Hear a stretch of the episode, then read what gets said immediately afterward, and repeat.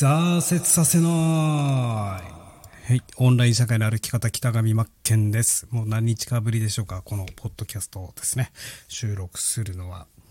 まあ、この4連休なんで僕はずっとびっしりですね、ユーデミコース制作をやっております。皆さんはどうですか？いかがお過ごしでしょうか？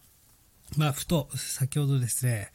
山田道尊さんのエバーグリーンラジオ、有益ラジオで聞いて、また一つ気づきがあったなと思ったので、シェアさせていただきたいなと思います。まあ、あの、今日のラジオはセンターピンについて、えー、お話しされていて、その一本の、えー、ピンを倒すことによって、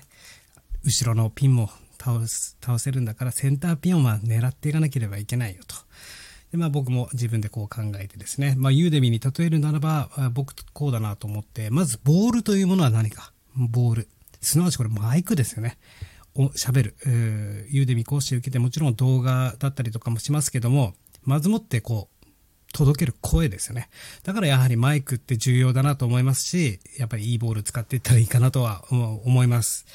えー、そして、まあ、靴だったりとか、まあ、あの手袋、グローブは、まあ、スライド資料だったりとか、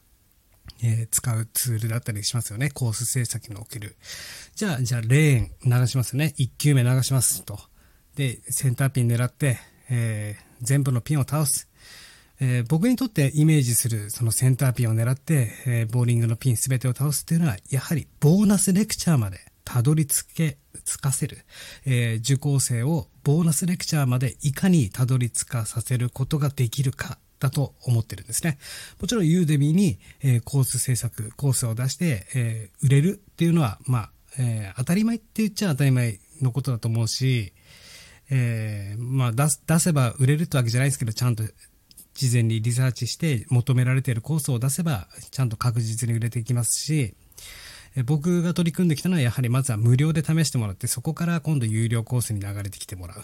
で、受講してもらっていかにボーナスレクチャーまでスムーズに流れるかっていうのを最近ずっと意識してきたんですね。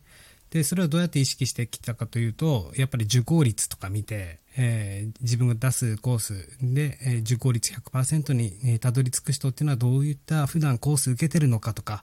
えー、そういった一人一人を見てですね、じゃあもう少し改善していこう、次のコースはとか、いろいろ考えるんですね。で、途中途中でスライド資料を、リソースをダウンロードさせる、えー、してもらうっていう設定にすると、そこでやっぱり受講率が止まっているっていうパターンもあったりとかして、だったら、えー、資料をダウンロードするんだったら一番最後のセクションに持ってこよこようかなとか、まあ試行錯誤するんですが、いかに、えー、ボーナスレクチャー、えー、にたどり着いて、そしてそこでメール、アドレス、えー、リストを取得できるか、だと思ってるんですね。で、僕もこれ改善したところ、えー、リストもですね、増えましたし、えー、やはり最初の頃って、えー、ボーナスレクチャーに、えー、リスト取得用の無料オファー、プレゼント設置していたんですが、そこの説明文かなり長い LP にしてたんですね。だけどそれを端的に短い、もうすぐ、はい、欲しい人はこれ受け取って登録してください状態にしたらですね、登録数も増えましたし、やはりボーナスレクチャーまでいかに、えー、スムーズに流れるか。で、僕がユーデミやる理由っていうのも、もちろんこのオンラインコースを提供するためにユーデミでやってるんですが、ユーデミで終わらず自分のオンラインスクールとしてのコース販売ですよね。バンドル版にしたりとか、コース展開していくために、ユーデミは集客として使ってるわけですね。じゃあ、ユーデミは集客として使ってるんだったら、その集客、動線ですよね。そこはやはり滑らかなものにしておかなければいけないなと思いまして、まあ、ボーリングのセンターピンを倒すっていうイメージでいくと、僕の中では、ボールはマイクだし、そしてボーナスレクチャーまで一気にスポーンと、えー、倒れるですね。ピンが全て倒れるような、えー、作り方。これを意識していったらいいんじゃないかなと思っております。まあ、とりあえずまだ、えー、ゆでみ講師始めたばっかりの人は、えー、コース展開してコースを増やしていく、えー、っていうのが一番の仕事ですしね。えー、僕は今で13コース目ですが、まあ、とりあえずの次の目標は30コース。そして、ゆくゆくは、まあ、2年ぐらいかかるとは思うんですが、70コースぐらいまではコース展開していこうかなと。で、あと最後に一言言わせてもらいたいのが、そのセンターピン。一本倒すと全てのピンが倒せるっていうのは、ラジオ配信ですよね。ラジオ配信する。例えばこう、アンカー、今使ってるこのアンカーに収録して、そこから Q チャンネルに同時配信される、